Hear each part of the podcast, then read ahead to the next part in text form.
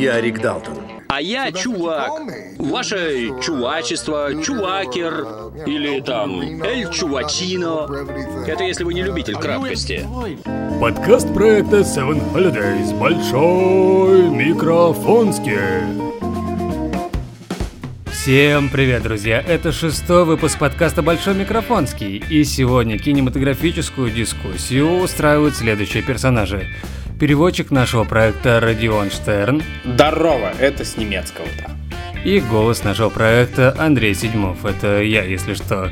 И сегодня мы обсуждаем практически гениальный фильм Квентина Тарантино «Однажды в Голливуде». Проблемы Человека-паука, вылетевшего из киновселенной из-за чьей-то жадности – Новости с выставки D23 Expo, где фильмы Marvel, Звездные войны и всякое такое интересное. И еще, может быть, что-нибудь обсудим. Вообще за эту неделю дофига новостей, и они все какие-то, я не знаю, ультра-баум бомбезные. И что необычно для нашего подкаста, начнем мы с новостей. Рубрика «Интересные новости».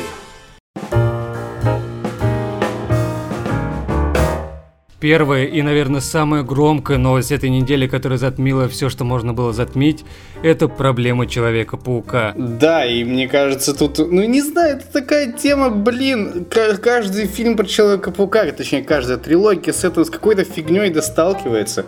И... И, и сейчас Человек-паук, получается, что вылетает из киновселенной Марвел, где он обрел новую жизнь, из-за того, что Sony и Disney не смогли договориться о новом контракте и не смогли поделить деньги. Стой, погоди, но ты ведь то, ты ведь не слышал этих новостей о том, что вроде как все хорошо уже стало, и что Marvel и Sony договорились. А потом появились новости, что еще ничего не хорошо.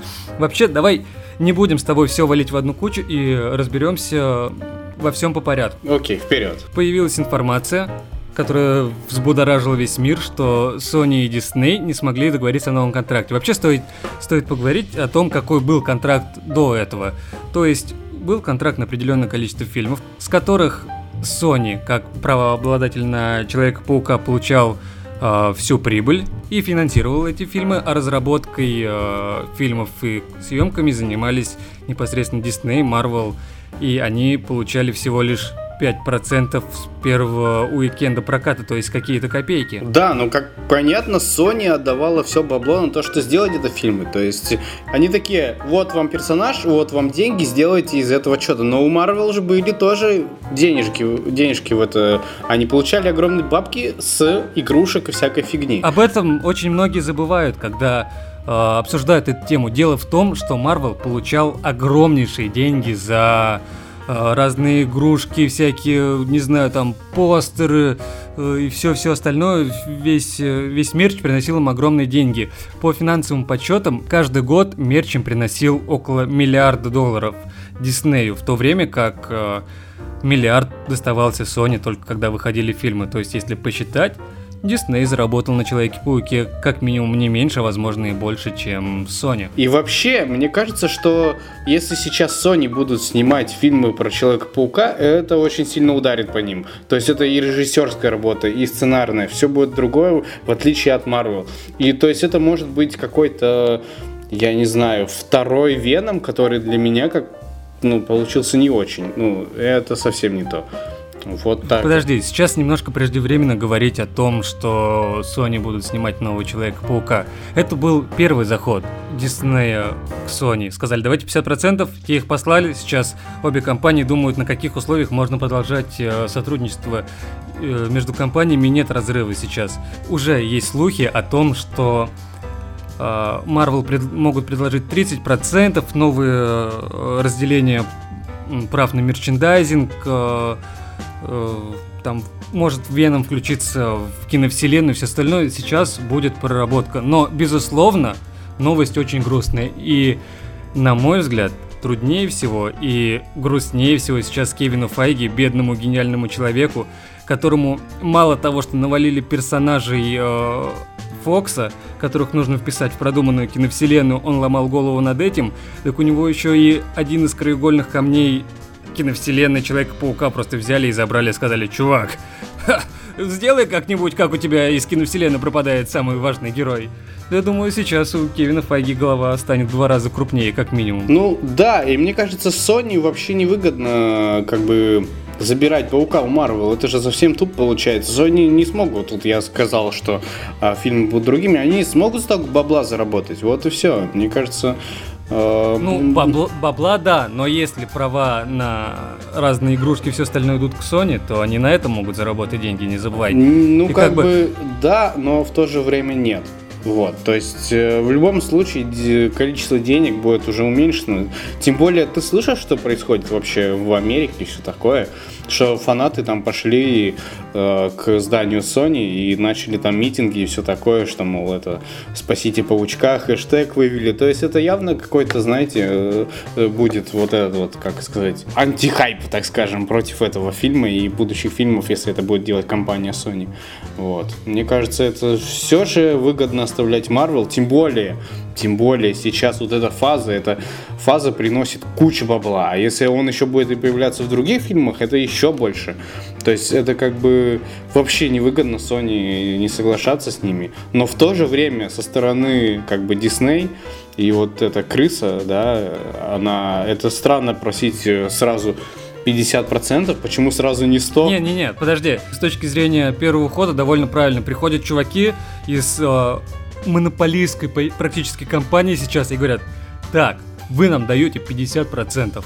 Это прям первый шаг. И после этого нужно идти на забавление. Если бы они пришли и сказали, ну, слушайте, у нас было 5% с первого дня, а давайте мы сделаем э, 10%. Ну, это типа... Ну да, да, может быть. И им нужно было прийти и первый раз попросить максимум.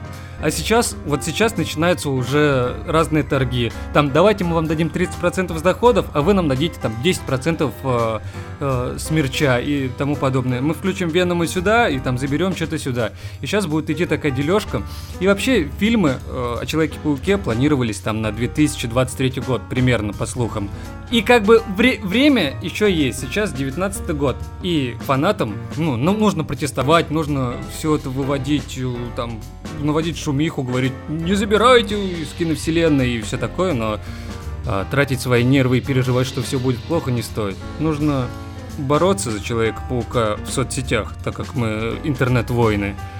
И надеяться на лучшее, и, возможно, Человек-паук еще вернется обратно. А если нет, то да, будет не очень приятно, но поживем увидим, как говорится.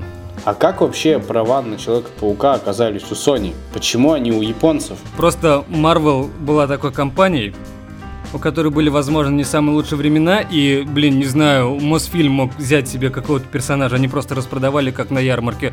Поэтому сейчас Фантастическая четверка и Люди Икс ушли к Фоксу, Человек-паук ушел к Sony, там это ушло туда, ушло сюда. И вот Дисней сейчас ходит и все собирает под одно крыло, чтобы э, все персонажи были в одном месте. Просто вот Marvel взяли, устроили такую распродажу, распродали, блин, все, что у них есть в разные стороны. Кто что успел, тот Блин, а им вообще выгодно интересно это делать? Ну, то есть, мне так интересно, почему бы им просто не выкупить обратно персонажей и все? Ну, знаешь, они продавали персонажа за полбуханки, а покупать назад надо за 200 миллиардов. Ну, блин, как бы это не самое выгодное будет. Ну, слушай, я с тобой, думаю, согласен, но 200 миллиардов это, наверное, вопрос очень... Э, если, если что, это была просто цифра с потолка. Пожалуйста, люди, не думайте, что то, что я говорю, это я ходячая Википедия. Это был пример. Ну что, с Человеком-пауком закончили? Нет? Да, я думаю, стоит надеяться на лучшее, не сильно паниковать, бороться, еще раз повторюсь, за него, и надеяться, что Sony и Marvel не разобьют сотню детских и не только сердечек. А мы переходим к следующей новости. Давай, вперед.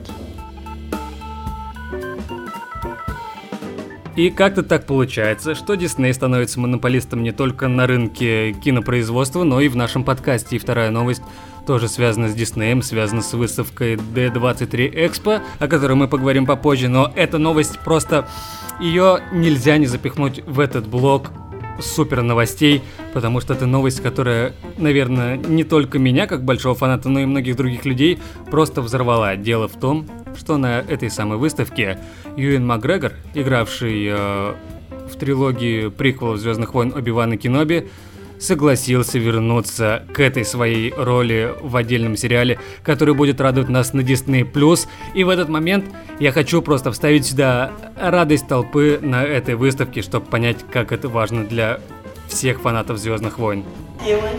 Yes. Are you going to play Obi-Wan Kenobi again? Yes.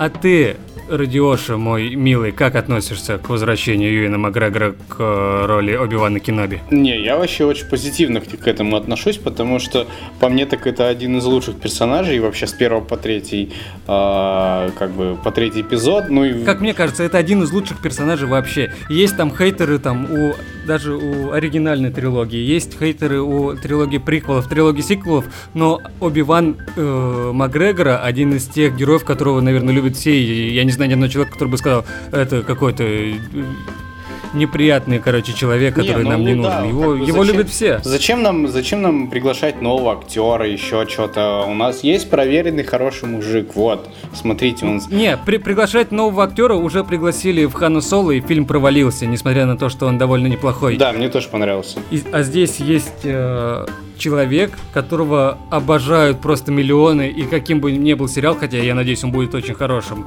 А каким бы ни был сериал, его все посмотрят, все будут любить, потому что вот он, наш любимый Оби-Ван. И как бы сдержать слезы и не заплакать, когда снова он под эпическую музыку появится на наших экранах. Не, он появится не так, он появится такой, знаешь, типа, там просто будет какая-то хренотень, и он в, в, в, входит в кадр и такой «Hello there!» и все. Вот так вот это будет. Да, и у нас э, разные жидкости происходят из разных мест, и мы просто ну, в восторге. Да, да.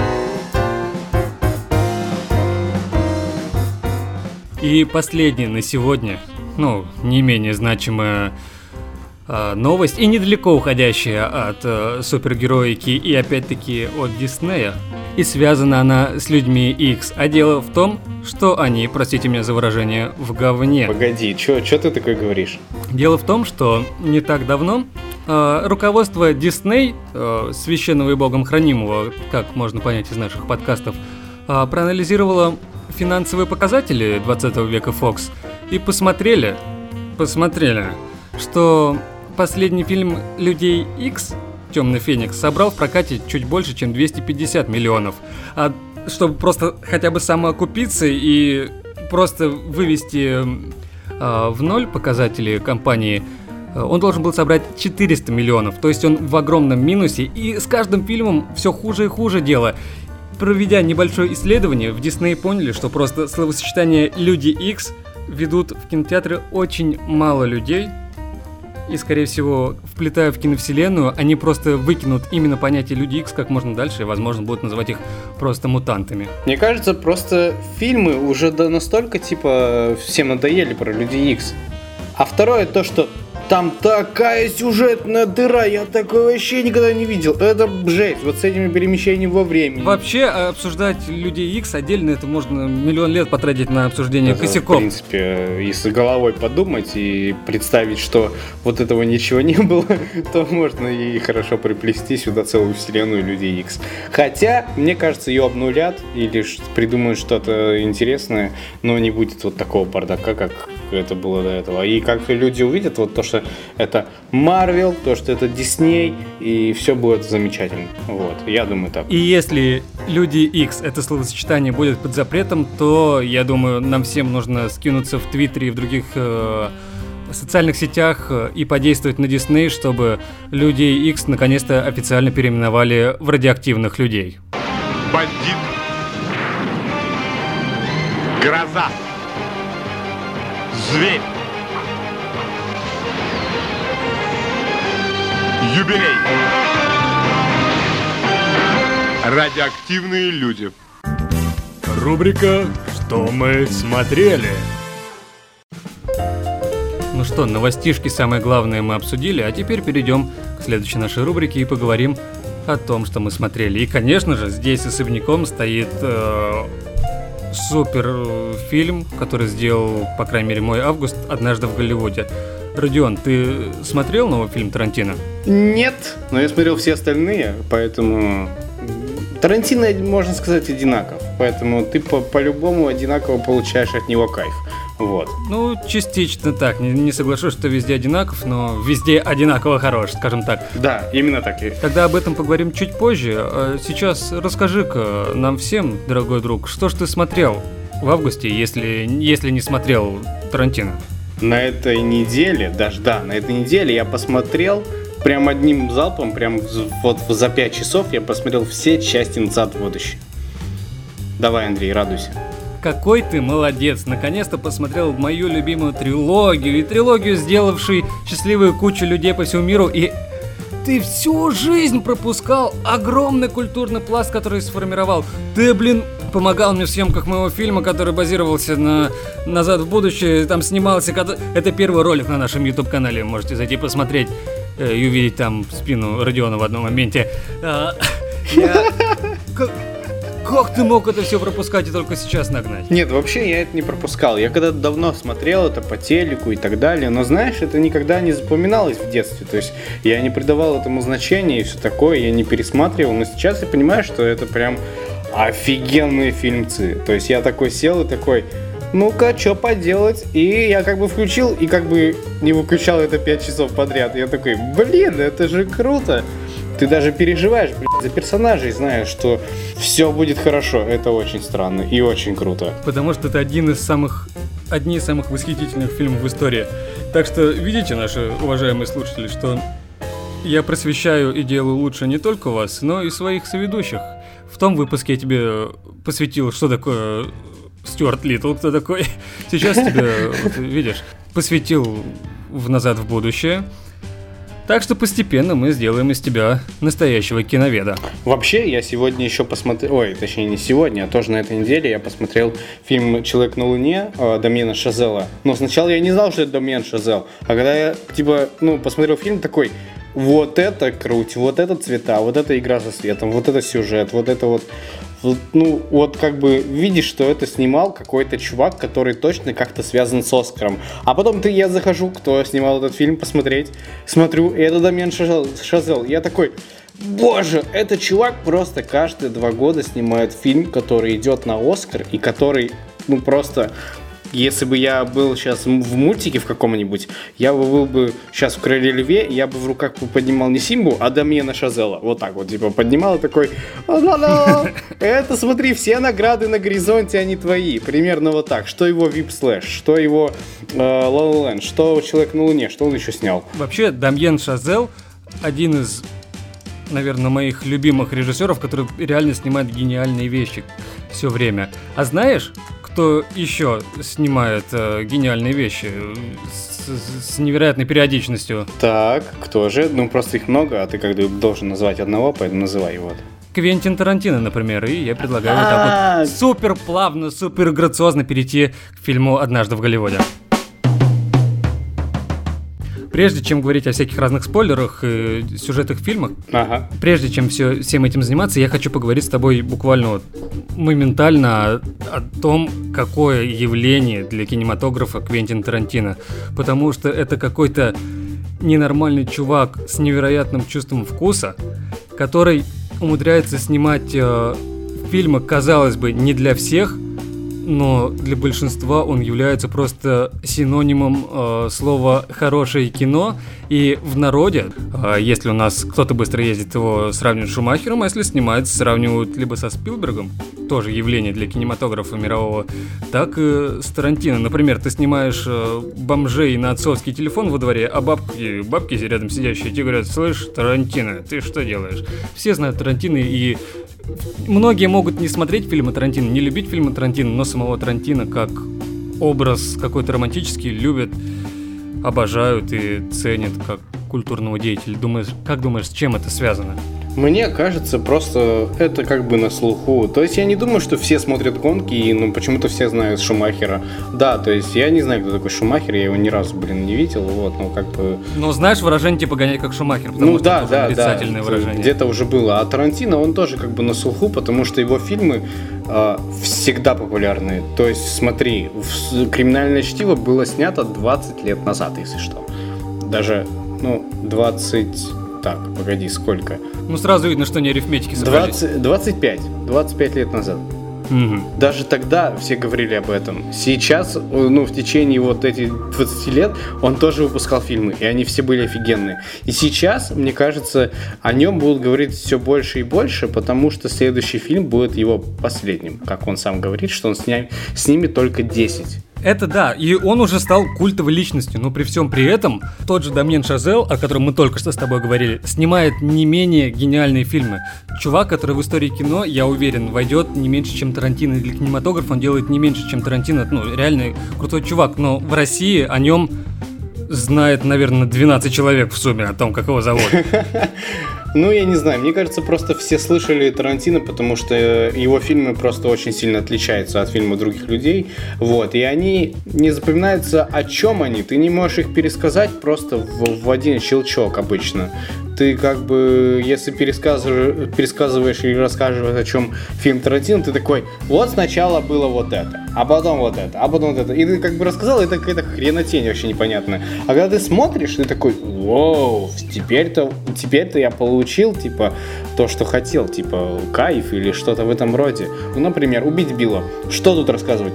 Женщина-ниндзя хотела убить своего мужа и потом нашла его и, и не убила. Так что ли? Вообще, э, если пересказывать некий синопсис фильмов, типа, в них нет ничего необычного, и тем более вот сейчас мы поговорим о, об «Однажды в Голливуде», если просто прочитать синопсис, типа, ты это не впечатлит аудиторию. А чем Тарантино так э, впечатляет людей, какой бы его фильм ни включил абсолютно любой человек, он получит эстетическое удовольствие. И Тарантино человек, как я уже говорил, обладающий невероятным вкусом, что нельзя не заметить. Вообще, что такое кино? Это рассказ с помощью некой визуализации.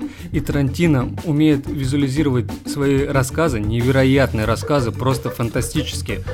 Тебя просто завораживают бархатная картинка, невероятно подобранная классная музыка, диалоги, постановка кадров и все остальное просто настолько тонко сделано, что ты понимаешь, что это настоящее искусство, и типа, даже если ты не понял или тебе не понравился фильм, ты не можешь спорить с тем, что этот чувак, хоть и ненормальный, но рассказывает охрененно свои разные истории.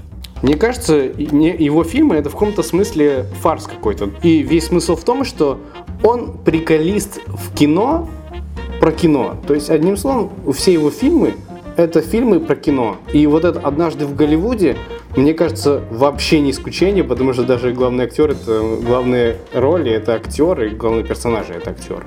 Вот. Поэтому десятый фильм, я не знаю, что от него ожидать. Наверное, он что-то сделал, сделал какую-то офигенную компиляцию всего этого. Все, что у него было, будет только возведено в абсолют, как у ситхов, поэтому вот, вот так вот я вижу Тарантино. Вот. Возможно, но перед тем, как ждать десятый фильм, ты для приличия девятый посмотри. Ну а сейчас, я думаю, стоит как раз таки поговорить об этом девятом фильме, о фильме «Однажды в Голливуде». Вообще, фильм «Однажды в Голливуде» выглядит э, так, как будто тебе какой-то друг в баре наяривает, э, рассказывает историю своеобразную о том, что у него самый большой хер во вселенной, существуют инопланетяне в нашем районе или еще что-то. Рассказывает интересно, конечно, но рассказывает какую-то полную хероту. А потом ты выходишь на улицу из бара и видишь этих инопланетян и понимаешь, что падла, все, что он рассказывал, это все правда, и охереваешь, короче, в концовке. Вот примерно так выглядит фильм «Однажды в Голливуде». Ну, я понял. Ну, знаешь, типа, я слышал отзывы, и там люди такие, может быть, я не такой старый, чтобы все понять, что в этом фильме, вот. Я думаю, блин, они хотя, они хотя бы все понимали в остальных фильмах, потому что... Не, на самом, на самом деле, э, этот фильм это, возможно, самый тонкий, самый изящный, самый близкий к произведению искусства фильм, потому что Тарантино снимал его о своем детстве, о том времени, когда он рос, и этот фильм посвящен столкновению беззаботных 60-х с довольно жесткими 70-ми э, в Америке. Он рассказывает о том, как вот эта ныне ретро-волна 60-х э, со всей ее радостью сменялась на то время, когда были войны во Вьетнаме, когда появились безумные хиппи, люди летали в космос. Вообще большой переломный момент для Америки, для того мировосприятия людей, которое было. И это такой некий амаш стыку этих времен.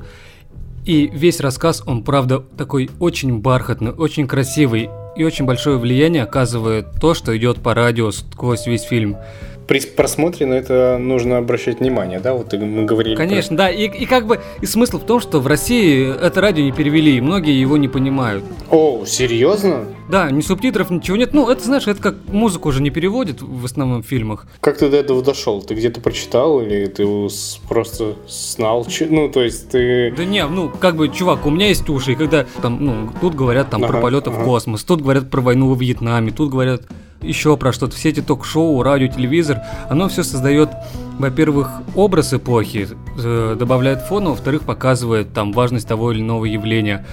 Очень сложно с просмотром в том плане, что если ты русский человек и не особо погружен э, в историю США тех времен, ты очень много не поймешь, и фильм тебе может показаться действительно скучным, потому что многие люди идут на Тарантино, зная, что он любит море бутафорской крови, выстрелы и все остальное, а, весь фильм получает а, размеренный рассказ «Не пойми о чем» для русского зрителя. То есть ты, по сути, как бы э, сейчас советуешь за нашим зрителям, точнее слушателям, мы же нифига нас не видно, да, э, прочитать, поузнавать про вот это, чтобы потом получить кайфец от этого фильма, так? Возможно. Потому что полностью понять фильм с первого раза, не зная контекста при этом, просто невозможно.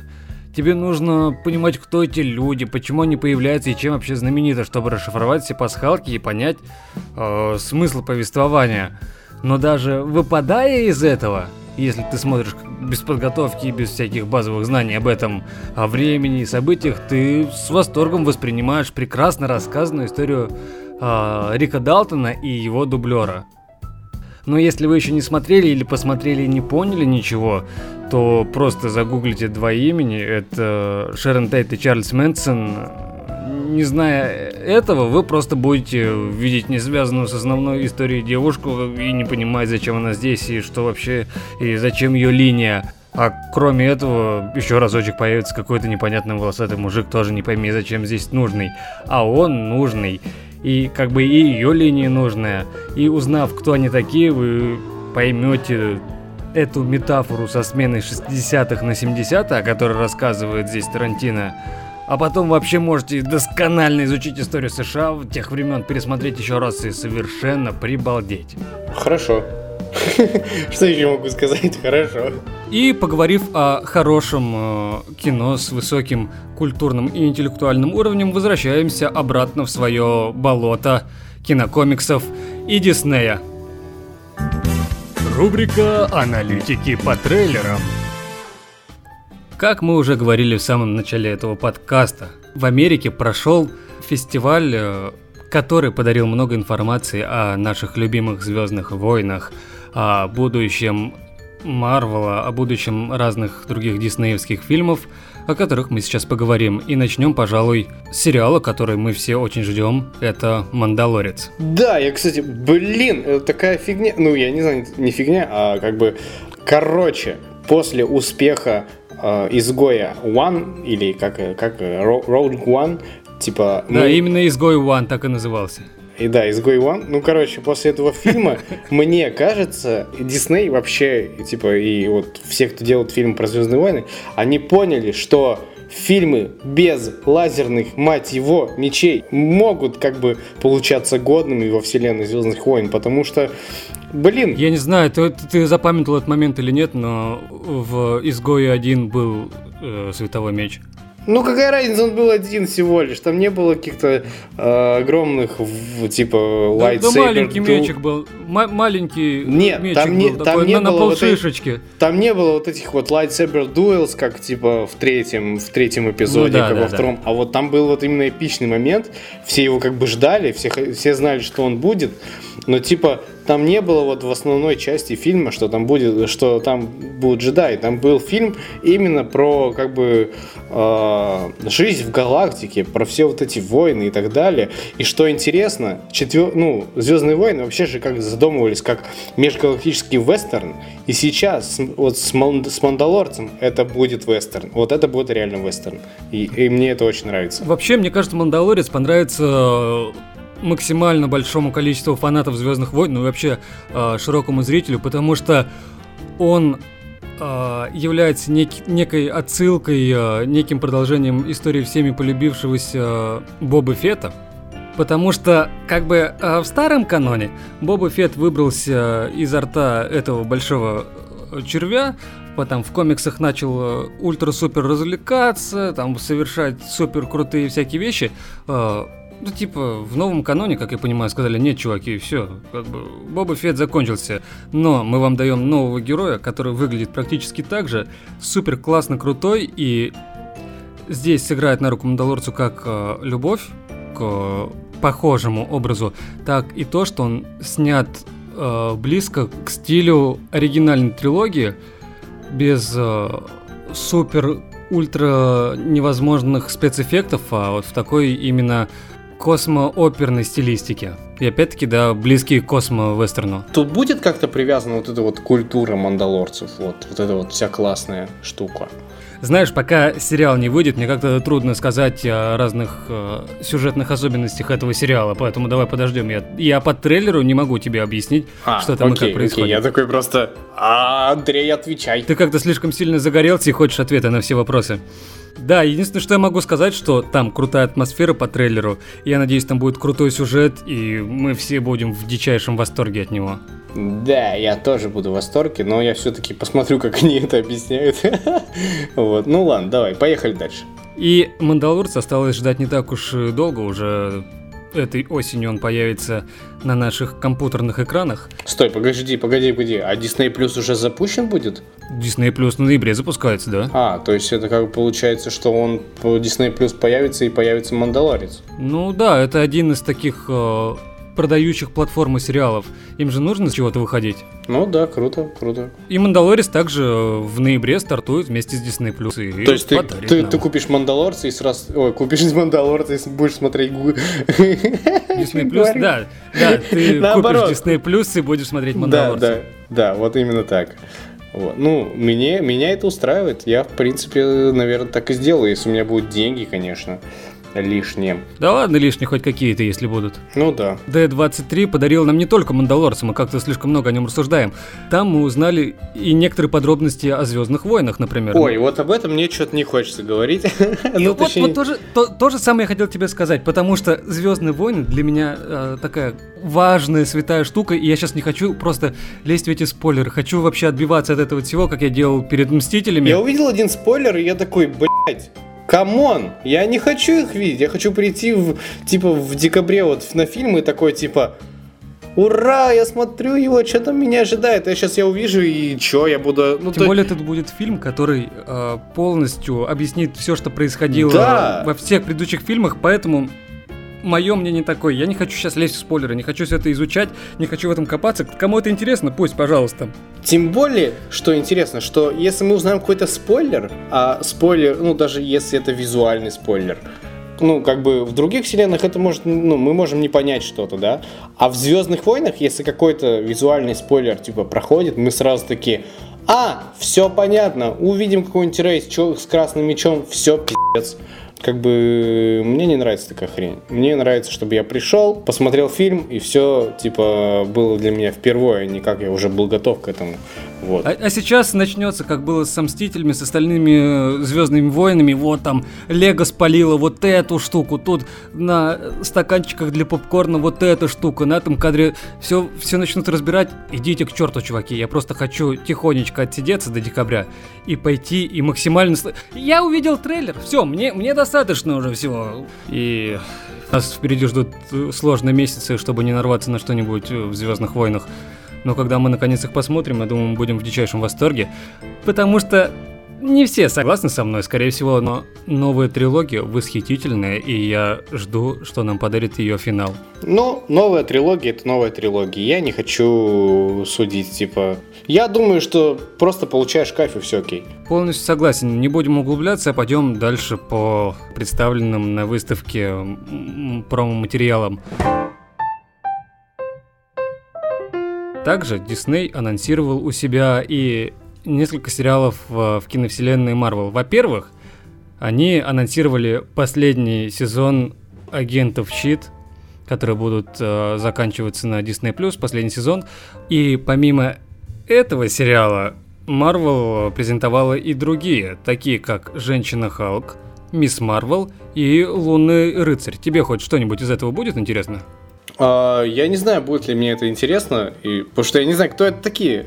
Это такие персонажи, как мне кажется, что они для киновселенной в фильмах не дорастают, но для сериалов вполне себе ничего. Насчет Мисс э, Марвел и Женщины Халка я сомневаюсь, хотя у них, наверное, большая фан-база, но мне когда они никогда не заходили. А вот Лунный рыцарь, как минимум, визуально меня всегда очень радовал. Э, и реально крутой персонаж, которого, на которого я хотел бы посмотреть. И перед тем, как смотреть «Женщину Халк» и «Мисс Марвел», я задумаюсь и посмотрю отзывы на них, а вот «Лунного рыцаря» я как минимум начну смотреть потому что это реально крутой чувак. Хотя бы просто загугли, как он выглядит. Окей, okay, окей. Okay. Визуально он очень крутой. Чувак в капюшоне, который по ночам наказывает людей. И м- есть такой художник, как Босс Лоджи, который много всякой ага, интересной ага. штуки рисует. Он в роли лунного рыцаря рисовал Киану Ривза, и это выглядит довольно неплохо. Ну, в принципе, тогда я, пос... я ну, я сто процентов познакомлюсь с этим, а уже потом решу, смотреть это или нет. Да, и помимо этих сериалов, у, в руках у Марвела теперь после слияния, точнее покупки Fox, есть еще и, например, Симпсоны.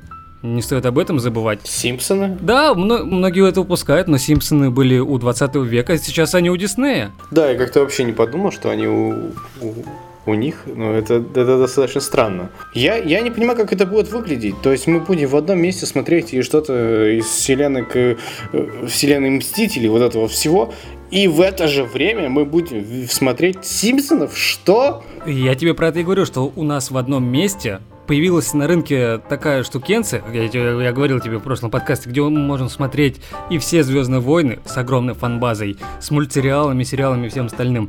Будем там же смотреть э, сериалы по Марвелу, которых уже миллион, мне кажется, разных, они все добавляются.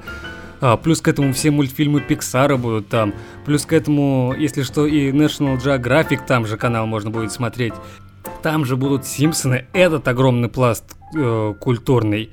Э, и опять же, скорее всего, его не забросит и не будет крутить просто, ну, не только старые серии там будут, но Дисней будут развивать и Симпсонов еще.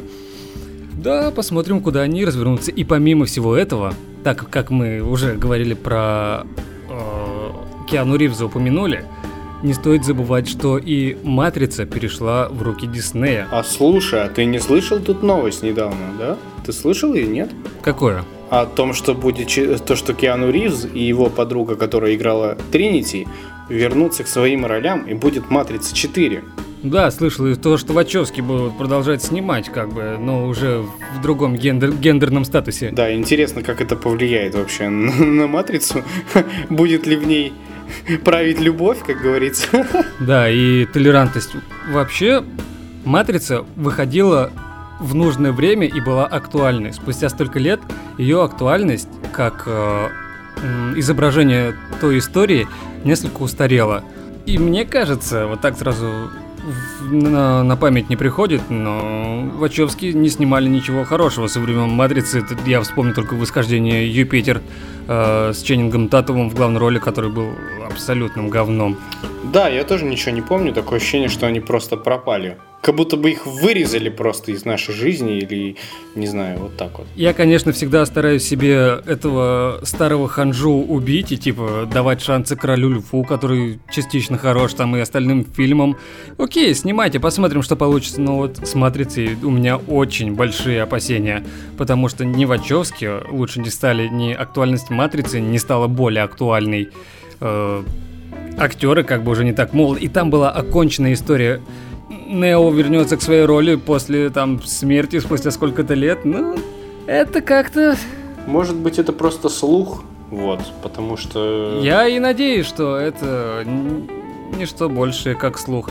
Возможно, возможно, они сделают какой-то мультсериал для Disney Plus с озвучкой э, Киану Ривза. Окей, тогда, тогда ладно, так посмотрим. Но если еще один игровой фильм, то это довольно напрягающая мою фантазию история. То, что рассказали, то рассказали, и это классика кинематографа, которую, как мне кажется, не стоит трогать. Ну да, а мне еще кажется, что э, там были очень крутые спецэффекты на то время. А сейчас чем она будет удивлять? Непонятно. Так что да, мы видим, что очень много нам подарила эта выставка и очень много тем для дискуссии. И мы еще не поговорили про разные новые проекты э, от студии Pixar и все остальное. Меня опять-таки напрягает один момент, когда хоть что-нибудь появится, что может конкурировать э, с Диснеем, создаст условия на рынке, что мы будем восхищаться чем-то кроме этого, потому что у меня складывается впечатление, что в этом году все, чем мы восхищаемся, принадлежит Диснею. Один лишь умничка Тарантино смог нас порадовать и отвлечь от всего этого водоворота в мышином доме. Нет, я еще восхищаюсь тем, что принадлежит сейчас Sony. Но опять-таки это очень сильно связано с Диснеем. Ну да, ну да, ну да. Так что да, ребята, нас как-то окружает слишком пугающий развлекательный мир от Диснея.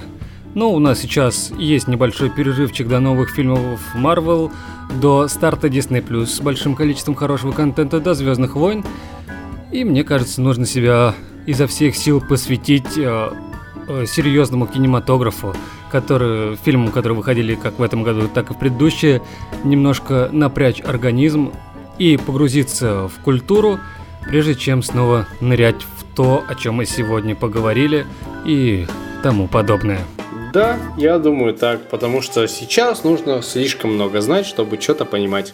Читайте книжки, смотрите фильмы, узнавайте что-то новое. И не забывайте слушать такие восхитительные подкасты, как наш. Очень информативный и очень развлекательный.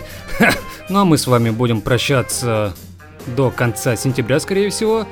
А пока, чтобы не сильно по нам скучать, вступайте в нашу группу ВКонтакте, подписывайтесь на наш YouTube канал, смотрите всякие разные видосы. Мы вас очень сильно любим. Пока, друзья. До новых встреч.